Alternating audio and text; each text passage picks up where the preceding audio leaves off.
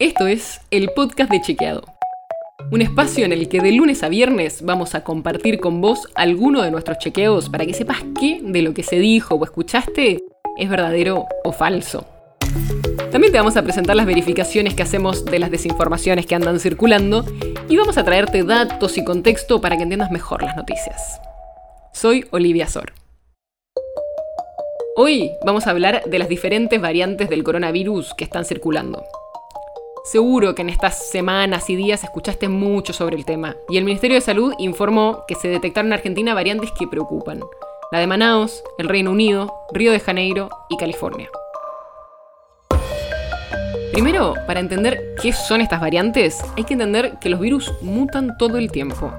Una vez que están adentro de nuestro organismo, el virus infecta las células y se replica, es decir, se copia a sí mismo para poder sobrevivir. Pero a cada réplica se producen errores y entonces ocurren las mutaciones, que son cambios en el código genético del virus. Eso pasa todo el tiempo y hay científicos que analizan en detalle la información genética del virus para saber cómo va cambiando a lo largo del tiempo. Y lo que empezaron a ver es que hay algunas de estas variantes que acumulan mutaciones que son especialmente preocupantes. ¿Qué las hace preocupantes? Estas mutaciones pueden hacer que el virus sea más infeccioso o más peligroso para la persona que se infecta.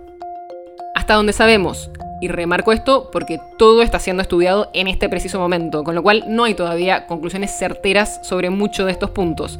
Pero hasta donde sabemos, las variantes de Manaus es mucho más contagiosa, por ejemplo. Es hasta dos veces más transmisible y además hace que sea más probable la reinfección. O sea, si ya te dio una vez COVID, hay más chances de que te vuelva a dar con esta variante.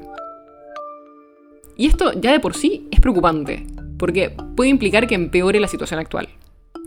Pero además, estamos en el medio de una campaña de vacunación, con vacunas que se desarrollaron hace meses y que no tenían en cuenta estas variaciones específicas. La gran pregunta es si las vacunas que nos estamos poniendo hoy nos van a proteger de estas nuevas variantes.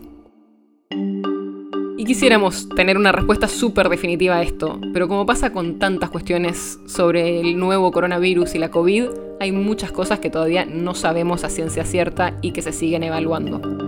Pero hay algunas razones para ser optimistas con esto.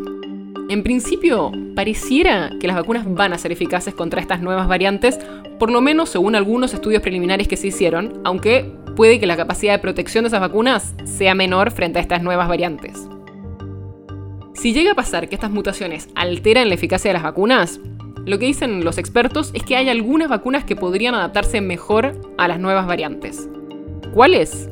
Las que usan tecnología ARN mensajero, como es el caso de la vacuna de Pfizer, o las de vectores virales, como es el caso de la vacuna de Sputnik. Además, los científicos destacan que todas las vacunas son eficaces frente a las hospitalizaciones y las muertes que causa el coronavirus tanto para las variantes que han circulado desde el principio de la pandemia como frente a las nuevas. Por supuesto, seguiremos toda la nueva evidencia que aparezca sobre el tema. El podcast de Chequeado es un podcast original de Chequeado, producido en colaboración con Posta.